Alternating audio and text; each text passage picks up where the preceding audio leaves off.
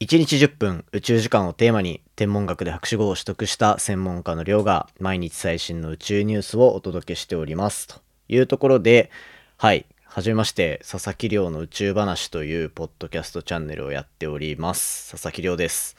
まあ、冒頭でお話ししたような1日10分宇宙時間っていうのをテーマにですねまあかれこれ2年ぐらいポッドキャストの配信をしているものになっておりましてで僕のチャンネルは Spotify の独占配信というような形でお届けさせていただいております。まあその独占配信になった経緯とかそういったところもちょっと今回はお話しできればなというふうに思っていてまあそもそもねこう今回のこの企画に参加させていただいて、まあ、どんな話していこうかなというふうに思ったんですけどまあ実は、まあ、ここと直接関わりがあるようなないようなあの昨年の国際ポッドキャストデーのタイミングで行われたイベントにも実は僕こうゲストとしてというか参加させていただきましてでその時にいろいろこうポッドキャストについてのお話させていただいたんですね。月一隣のポッドキャストっていう企画だったんですけどまあそういった企画でいろいろ話させてもらったのでまあじゃあ1年経った今回一体どんな姿になって舞い戻ってきたんですかっていうようなまあそんなお話を今日はいろいろねしていけたらいいかなというふうに思っているというところで早速収録スタートしているというような感じです。あの多分僕のチャンネルを聞いたことがある方ない方多分ない方の方がたくさんいるかなと思うんですけどこんな感じでですね毎日1日10分宇宙の話をする本当に宇宙系宇宙の話題だけで2年間毎日毎日1日10分喋っているっていうそんなチャンネルになっておりましてそのせいか編集スキルがまるで上がっていないというねまあ、そういう形でお送りしているわけなんですよ。なので、今回この企画を、まあ、お声かけいただいてというか、募集かかっていてやらせてくださいっていうような話をさせていただいたもののですね、30分の音源を作るのに、果たして僕の今のスキルで一体どれぐらい 時間がかかっちゃうんだろうっていうのが、今ものすごく怖くなってですね。ということで今は、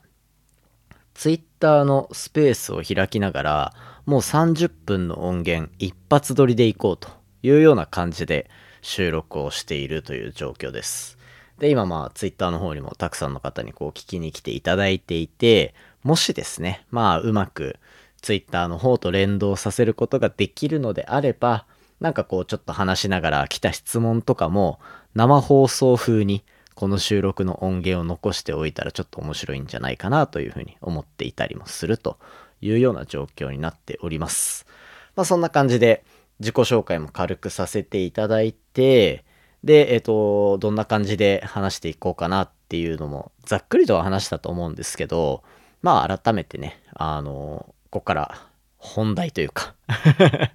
実はですね、まだ3分半しか経っていないという。いつもだと宇宙の話して、10分で話すとか言いながら意外と15分喋ってしまうっていうような感じなんですけど、あの、自分のことをとか雑談とかをベースで30分喋ると本当にできんのかなって今ものすごく不安なんですよ。不安なので今間延びさせようと頑張ってるっていうね まあ30分より短くなったらそれはそれできっとあの音源提出した後も許してくれるような気はするのでサクサクとやっていきたいと思いますということでまあ冒頭に話しましたあの佐々木亮の宇宙話やってる僕がですねこの1年間振り返って前回のポッドキャストデーからどれぐらいまあ成長できたのかっていうところとかポッドキャスターとして名を上げてこれたのかみたいな、そんなところをね、お話ししていこうと思います。初めての方にお伝えしておこうと思うと、えー、去年のそのポッドキャストの日っていうのに参加させていただいたタイミングよりも、ちょっと前ぐらいからですね、僕、あの、ものすごい大きい目標を掲げてましてですね、あの、ポッドキャスト、いろんな媒体で放送できますよね。まあ、アンカーっていうアプリで収録をしたら、そこから、まあ、Apple Podcast だったり、Spotify だったり、まあ、いろんなメディアにこう、一気に配信できるというような状況になってる中で、まあ、僕は、まあ、日本一位のポッドキャストチャンネル目指しますよっていうところで、日本全体のランキングでとにかくどっかで1位を取るというところを目標にやってきたわけなんですよ。で、昨年もまあその意気込みでいろいろ参加させていただいて、じゃあ、この1年間の課題ってもう明白で、この1年間で日本一取れたんですかっていう話とか、で、まああとは、まあ、取れてないんですけど ね、取れてはいないんですけど、じゃあ取れてない中で、一体ね、1年間でどんなことやってどんなところまで行ったんだろうっていうような、まあそんなお話をちょっとできればなというふうに思っております。はい。ということでですね、なんかちょっとさすがに30分不安だったので、喋るトピックだけ考えてきました。で、去年のポッドキャストで参加させてもらったタイミングからちょっと振り返っていこうかなと思うんですけど、まあ去年のポッドキャストデーのイベントとしては、あれなんですよね。えっ、ー、と、月1隣のポッドキャストっていう、まあ企画がありまして、2年前のポッドキャストの日に、まあこの、今今回のこのイベントを企画されてるポトフさんっていう方が、確か24時間配信っていうのをやったらしいんですよ。ね。頭おかしいですよね。で、なんかそれをやって、そこでなんかこういろんなポッドキャストやってる人が横につながれるような場所ができたみたいな。そんな話をされていて、で、そこからじゃあ派生して、月一隣のポッドキャストっていうのが、その、まあ、次の、2年、1年半前？違うか。ぐらいの、その、去年のポッドキャストの日っていうとこに合わせて、1年前から月に1人ずつゲストを呼んで、ポッドキャストやってる人を呼んで、まああれこれこう喋り、で、その人たちを最後集結させるようなイベントとして、ポッドキャストでやるっていうところで、で、去年のイベント開催されて、で、僕は、その大体半年前ぐらいの2月とか3月とかっていうタイミングでゲストに出させてもらったきっかけで、まあ、ポッドキャストでのイベント呼んでもらったみたいな、そんな背景があったりするんですよね。で、もう正直言って、今回のこのイベントも含めそうなんですけど、月一隣のポッドキャストがあったからこそ、ここまで続けてこれたみたいなところで、ものすごく恩義を感じてるんですよ。っていうのも、月一隣のポッドキャストにこう、ゲストとして出ませんか？みたいな話をかけてくれたのって、全然僕のポッドキャストがまだ伸びてない時期とかで、始めてから半年とかかな？っていうようなタイム、半年とか、まあ、4ヶ月ぐらいだったかもしれないですね。そのタイミングで、こう、運営をしているゆうすけさんに声をかけていただいて、で、実はゆうすけさん、っていう方、多分この配信のどっかでもやられてると思うんですけど、まあ、ゆうすけさん僕のポッドキャストのハッシュタグの生みの親なんですよね。ハッシュ、まあシンプルにハッシュタグ宇宙話なんですけど、ポッドキャスト右も左もわからんみたいな状態で、ポッドキャストを一人でスタートさせた僕のものですから、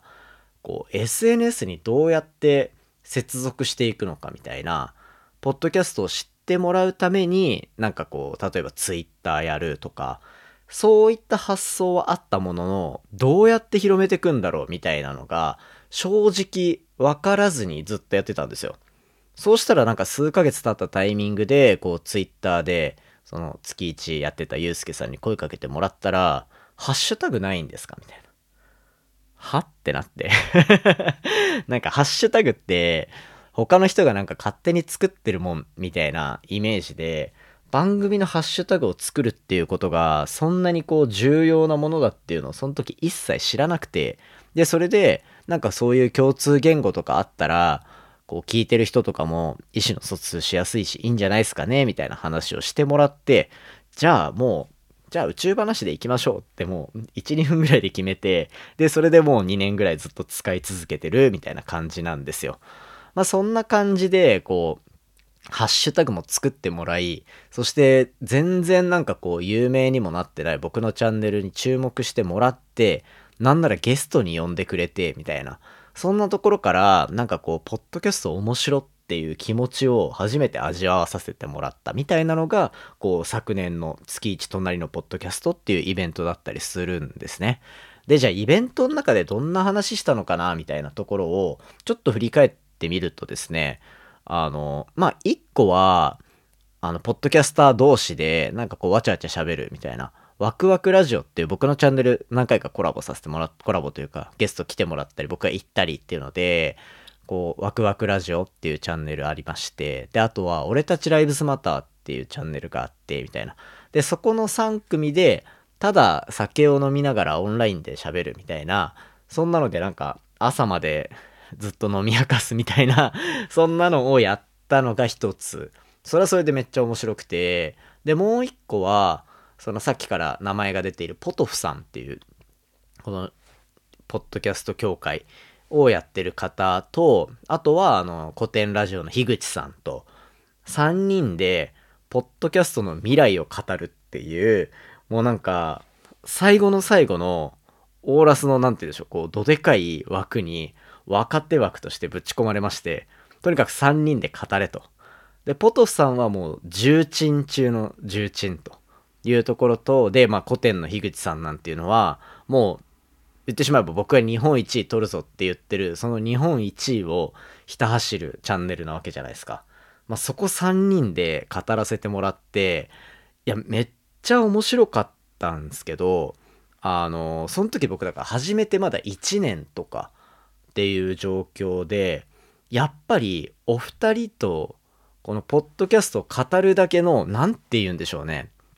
自分の中での言語化できてない整理みたいな部分とか、なんかそういったところの力の差っていうのをまざまざと見せつけられまして 本当に楽しかったんですよ。その場はめっちゃ楽しくて、すごい良かったなって思ったんですけど、なんかこう、後々振り返ったら僕全然なんかこう、クリティカルなこと言えてなかったな、みたいなのをすげえ反省したんですよ。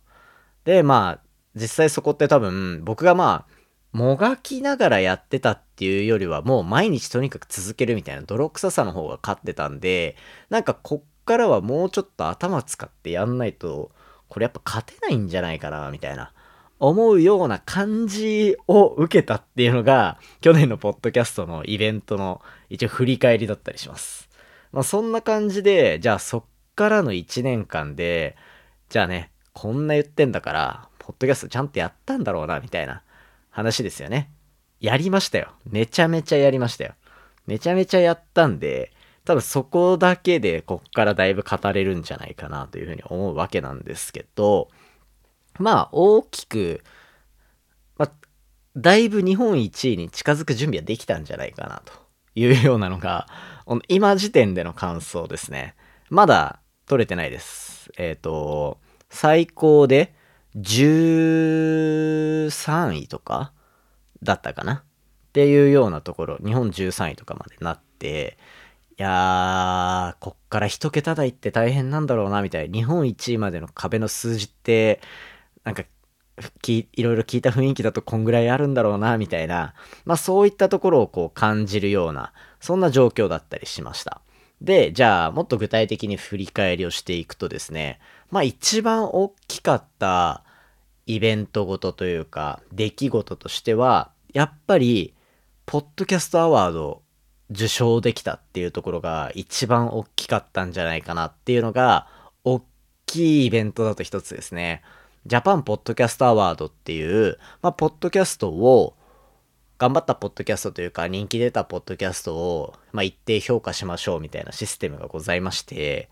で、それが大体毎年年度末ぐらい、2月とか3月ぐらいに実施されるんですよ。で、それの第3回が今年の3月、半年前ぐらいに行われて、で、そこで僕、えっ、ー、と、第3回ジャパンポッドキャストアワードの Spotify Next Creators 賞っていうのを受賞させてもらったんですよね。そこが、やっぱ結構、ポッドキャストやってる身としては結構大きい出来事だったなと思っていて、やっぱり、ポッドキャスト、趣味でやってるから聞かれなくてもいいよっていうスタンスの人ももちろんいるし、全然それはそれでいいと思うんですけど、僕はもうだって日本一取るって言ってるわけですから、取らなきゃいけないんですよね。でなってきたら、やっぱこう他の人に認められるような成果を残さなきゃいけないっていう意味合いでも良かったし、やっぱりえっ、と、その授賞式があるタイミングで言うと3月だから、始めて1年半とか、毎日やって、で、それこそアップルとかで、もう科学分野で日本一取ったりとか、アップルのランキングでも最高で23位とかっていうとこまで行ったりとかで結構割と人気を出せていた頃だったので、いけたら嬉しいなっていうふうに思ってたところで、まあそこを受賞できたっていうのは結構大きい出来事だったなと思いました。で、だから去年のポッドキャストデーのイベント出させてもらったところから、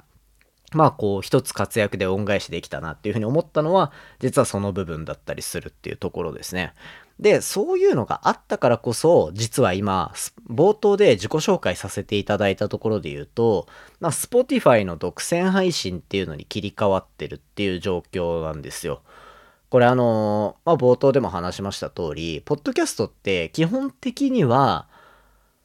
媒体問わず、どこでも聞けるっていうような状況になっているっていうのが、まあこう、ポッドキャストのあるべき姿というか、まああるべきっていうのも変ですけど、まあこう自然な形としてあるんですよね。なので、こう、Apple でもできて、Apple でも聞けて、Spotify でも聞けて、Google にも上がってるし、みたいな状況が、まあこう一般的な形としてある中で、まあ、他で、まあいろいろ聞かれてるのは知ってますと。Spotify から。なもうだから、あの、独占配信にしてくれれば、その Spotify の看板使ってもらって、みたいなところとか。あとは、ちょっと、なんか、下世話風な話になると、まあ、独占配信になるっていうところで、一種こう契約みたいな形になって、マネタイズの課題っていうのが一個クリアできるんですよね。これ多分、今回の国際ポッドキャストイベント、国際、やべえ、超噛んでる。国際ポッドキャストデーイベントの中で、たくさんのポッドキャスターの方が配信されてると思うんですけど、ポッドキャストの課題みたいなところを考えたときに、絶対に、こう、トピックとして上がるのが、まあ、認知されるかどうかみたいな、この拡散性と、マネタイズができるかっていうもの。やっぱりポッドキャストやってて、まあ趣味だからいいよって言えば、まあそれまでではあるものの、やっぱ貴重な時間を使って、皆さんね、それぞれに持ってる貴重な時間を使って配信活動してるわけですから、まあそれが少しでも報われたらやっぱ嬉しいじゃないですか。やっぱ嬉しいよなって僕も思うし、そうずっと思いながらいろんなマネタイズのテストみたいなのをやってたんですよ。それこそ、こう、これをもしかしたら、ポッドキャ宇宙話のリスナーの方が聞いてくれてるかもしれないなと思うと、こう、昔は直接のスポンサーっていうのを募集していたり、番組の冒頭で、そのスポンサーでお金払っていただいた方の番組を紹介するとか、まあ、リスナーさんの名前を呼ばせていただくとか、そういった形で、こう、お金になるような方法っていうのをやってみたりとか、あとは、まあ、企業案件みたいな広告ですね。広告やってみて、Amazon Podcast、Amazon Music で聴けるポッドキャストの、まあ、広告みたいなのを、まあ、契約して入れて、その分こう、回った再生数に応じてお金もらうみたいなのもやってみたりとか、っていう風になってたんですけど、まあそういう感じで、こう、ま、お金をどうやって稼ぐかみたいなポッドキャストを使ってっていう方法をまあいくつかいくつかこう試しにいろいろやってたんですよ。まあそんな中で、だからこう、Spotify の独占配信って実はめちゃめちゃすごいマネタイズ方法なんですよね。なんでかっていうと、これアメリカのポッドキャストを聞く人のやっぱ Spotify の利用率っていうのはものすごく高くて、その中で、ジョー・ローガンっていうチャンのチャンネルがあるんですよ。なんちゃら Experienceですね。忘れちゃいましたけど、名前。あって、そのジョー・ローガン、まあネットの記事の噂だと、2年契約で100億円だとか、200億円だとかっていうような話らしくて、だアメリカとかで見ると、そういう独占配信に切り替わるっていうのが一つなんか、いい条件だったりするらしいんですよ。なので、まあそういったところで言うと、日本でそういう前例みたいなものを作れたのは結構面白い取り組みなのかなと思って、まあ一定期間 Spotify の中でこうやって配信していくっていう形を現在取っているっていう形ですね。はい。まあそんな感じで、もう大きく環境が変わったといえば、アワード取って独占配信に切り替わったっていうところが、まあ一番大きなお話になると思うんですね。だからこう、少しはでかくなって帰ってこれたんじゃないかなっていう っていうところで、ポッドキャストデーのこのイベントに恩返しができたらいいなとは今ちょっと思っていたりもします。で、そんな中で、独占配信に切り替わる、そして賞をもらうっていうところになると、やっぱり認知度って結構上がってきたなっていうのが、まあ正直な感想としてあって、それのおかげでですね、こう、企業コラボなるものっていうのをいくつかやらせていただくことに成功しました。で、これはですね、まあ、まず宇宙系のこうビジネスカンファレンス、日本で実はアジア最大級の宇宙ビジネスカンファレンスっていうのが実施されてまして、スペースタイドっていうんですけど、このスペースタイドっていうこのカンファレンスにメディアパートナーとして選出いただいて、だポッドキャストチャンネル、1ポッドキャストチャンネルをメディアパートナーとして選んでいただいて、で、そこで、まあこう、取材とかしてくれて全然 OK ですみたいなところとかっていうので、なんかこう、参加させてもらったんですよ。そうするとですね、僕のチャンネルは、毎日毎日宇宙の話ばっかりする。まあこれ天文の話だったりとか、宇宙ビジネスの話だったりとか、まあ、バリエーションは多岐にわたるわけなんですけど、まあ、その中で、2年間毎日ずっとやってるっていう、まあ変態的な状態なわけですよ。そんな中でですね、こう分野特化ってなると、そんなに、やっぱ思ってるほどの数字じゃないだろうなというか、思ってるほどこう、万人受けする、万人に認知されるようなチャンネルにはならないだろうっていうのはなんとなくは思うわけなんですけど、そんな中でやっぱそういうメディアとして宇宙ビジネスカンファレンスっていうすごいまあ、狭い業界というか特殊なとこに集まりに行くと視聴率の高さっていうのに結構実感しましてやっぱだから届く人にはちゃんと届いてんだなっていうのをこれ Spotify じゃないやこれポッドキャストをやってる人でもなかなか実感できない部分だったりするんでまあそういったところがあったりしましたねでそういうのがありつつそこを軸にしてあのメディ企業コラボっていうところで言うとやっぱソニーとかとやってきたのは相当大きかったなっていう。ソニーってあの、ソニーコンピューターエンターテイメントみたいなね、あれとか、ああいうのをやってる、まあプレステとかで有名なソニーですね。と、まあ公式でコラボさせていただくみたいな形だったりとか、あとは日本の中でも、こう、スペースポート、宇宙港っていう宇宙の港っていうのを作ろうとしている、まあそんな会社、スペースコタンっていう会社と一緒にいろいろできたりとか、あとはまあこう、知り合い捨てで宇宙ベンチャー、宇宙スタートアップの CEO をやられてる方とかっていうのとたくさんコラボできて、結構なんかこう、ポッドキャストとしての幅みたいなの広げられてよかったなっていうふうに思うのと、あとこれ、ポッドキャストめっちゃいいじゃんって思うきっかけがやっぱいろんな人を呼んであって、これ何かっていうと、やっぱ、顔出しして出るようなやっぱ YouTube とかみたいなメディアに比べると、話の乗り方がやっぱいいんですよね。なんでかっていうと、やっぱ撮られてるっていう緊張感があったりする、だったり、あと見た目とか、変な印象操作されないかとか、そういったところをやっぱ気にされちゃうみたいなんですよ。あとやっぱ顔をあんまり出したくないって人とかも結構いたりして、そんな中で音声だけだと、そういう気持ちの部分っていうのは一切排除できるっていうとこだったり、まあ、それぞれがリラックスできるような環境で、あの、オンラインで撮らせてもらうっていうことが多いんで、まあそういったところも含めると、まあ、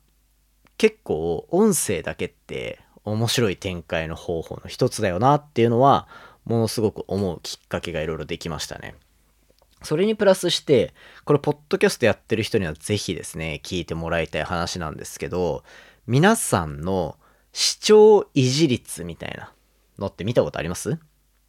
視聴維持率。その番組の自分の配信の内容が最後までどれぐらい聞かれてるかっていうやつですね。これが他のメディアと、まあ、少なくとも僕の番組は他のメディアに比べるともう段違いでよくて、代表的な例で言うとやっぱ YouTube とかっていう動画メディア、あれって30、よくて30%とか40%いってたら多分相当いいスコアが出ていて、で、だまあ、ほとんどの人が、だ過半数以上っていうのが、途中でやめちゃうわけですよ。しかも結構前半でやめちゃうっていうのが多くて、で、それの一方で、僕のチャンネルですね、これ多分あんま言ってないんじゃないかなと。9割超えなんですよ。9割超えで、えっと、視聴維持率が続いてるみたいなところがあったりするんですけど、そうすると、何ができるようになるかっていうと、企業の人とかに、ちょっと、こっちの発信側もそうなんですけど、前半にめっちゃ面白い話題を持ってきて、なんとかこう全部聞かせようっていう、なんて言うんでしょうね。一種、その工夫をしなくていいんですよ。でそうすると、企業の人も安心してストーリー立てて物事が話せるとか、これ別に企業関係なくて、個人もそうなんですけど、そういったこうストーリーをちゃんと理解させるみたいなこともできるし、やっぱ最後まで聞いてもらうっていう影響力の高さとか、そこで培われる信頼度みたいなとこってやっぱ全然違うみたいで、そこに結構乗り気で参加してくれるなっていうとこを思ったりしますね。なので、ここのポイントは結構皆さん多分押さえておいた方がいいんじゃないかなというふうに思ったりします。まあ、ポッドキャストやってる人とリスナー、リスナーオンリーの人とどれぐらいいるかわかんないんですけど、まあそんな感じになってると。喋りすぎましたね。もう26分じゃないですか。まあ、ちょっとじゃあ最後、最後のトピック、いろいろ話したかったんですよ。この間なんか朝日新聞のポッドキャストのイベント出たり、ゲストとして出たりみたいなこともあったんで、それも話したかったんですけど、この音源、10月の1日に公開されているはずなんですよね。もしかしたらタイミングずれてるかもしれないんですけど、このタイミングで僕ですね、なんと、宇宙で一点張りのこのポッドキャストチャンネル、とうとう JAXA との公式コラボっていうのを実現することに成功いたしました。これはね、めちゃめちゃ個人的にも嬉しくて、だって日本国内で、ポッドキャストで、あ、こポッドキャスト関係ないですよね。メディアやってて、宇宙一点張りでやってて、一番上、どことコラボすんのが、てっぺんまで行ったって言われるかって、これも JAXA コラボしかないじゃないですか。っていうところで、しかもちゃんとこう、企業として、あの、メディアのパートナーみたいな感じで選んでもらって、10月の頭、このタイミングからで言うと1週間後ですかね。10月7日に打ち上がる、イプシロンロケットの打ち上げの PR 担当として、なんかポッドキャスト選んでいただいてるんですよね。で、これですね、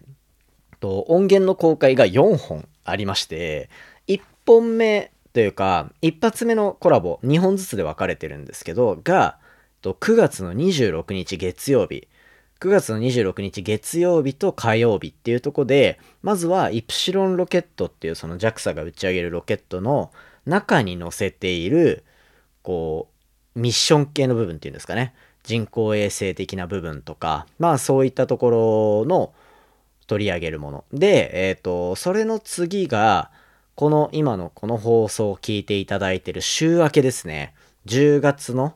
2日3日 ?3 日4日？えっ、ー、と、月曜火曜ですね。そこも月曜火曜で、えっと JAXA との次は、イプシロンロケットの、こう、プロジェクトマネージャーみたいな、こう、マネジメントやってる方を呼ばせていただいて、で、えっ、と、その方に、イプシロンロケットなんぞやとか、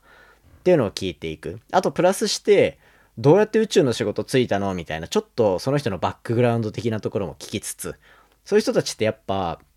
表に出たり出なかったりっていうとこの微妙なラインにいたりするんで、さっきポッドキャストのメリット的なことで言った、なんでしょう、この顔を出さなくてもたくさん語れるみたいな場っていうのは結構重宝していただくというか、そんな感じでやっていたりします。なので、この JAXA コラボは、ポッドキャストの可能性をガツンって広げる意味でも、あとはこう宇宙系の発信をしてるっていう媒体の最大値みたいなところの意味でも、もう絶対に聞いてほしい部分なんで、これはぜひあの、聞いていただければなと思います。もっとね、この音源の前半で話せよっていう話のような気はするんですけど、まあそこはちょっと一個置いておいて、Twitter でこう聞いてくださってる方もたくさんいるので、そのあたりはちょっとね、あの皆さんに助けていただきながらというか、あの、聞いてもらえればなと いうふうに思って宣伝をしながら後半の締めに入っていったという、そんな感じになっておりました。はい。ということでですね、まあ、去年のポッドキャストデーのイベントを出させていただいたところから、結構頑張ったと思うんですよ、僕。1年間で。なので、それを評価してもらいたくてっていうのは、まあ、嘘で っていうので、こう、なんて言うんでしょうね。このイベントだったりとか、そういうふうに僕のとこに目をつけてくださった方に恩返しを活躍で僕はして、恩返ししていきたいなと思ってるんで、こっからもまた来年の同じようなイベントがあったら、面白いお話を持っていけるような、そんな成果を残していけたらなと思います。1年後までに日本一になってるんじゃないですか？わかんないですけど。はい、そんな感じでやっていければと思っておりますので、皆さんもしね、これを最後まで聞いてくださった方は、ぜひ、あの、佐々木亮の宇宙話という、Spotify 独占配信の番組、フォローしていただいて、で、もしよければ、こう、10個、いやー、毎日やってるんで、700個ぐらいあるんで、100個ぐらい聞いていただいて ね、冗談ですよ。もう、あの、フォローだけしていただければいいかなと思うので、まあ、フォローしていただいて、あの、ちょっと、あと3人ぐらいに、あの、友達にフォローさせないと不幸になるっていうチェーンメール方式でやっていければなと思ってるので、引き続き佐々木亮の宇宙話よろしくお願いいたしますというところで30分喋りきりましたよ。31分というところであんまりいっぱい喋りすぎると、あの枠収まってないんじゃないかっていうところで怒られそうなので、ここら辺で失礼したいと思います。こんな感じでね、2年間もポッドキャストで毎日毎日修正もなしに話していると30分ぐらいは余裕で喋れるというところを実力で 見せつけさせていただきました。ということで 最後すげえ嫌なやつっぽくなりましたが、これからも1年間頑張っていきたいと思いますので、引き続き応援よろしくお願いいたします。それじゃあ、佐々木亮の宇宙話パーソナリティの佐々木亮でした。ありがとうございました。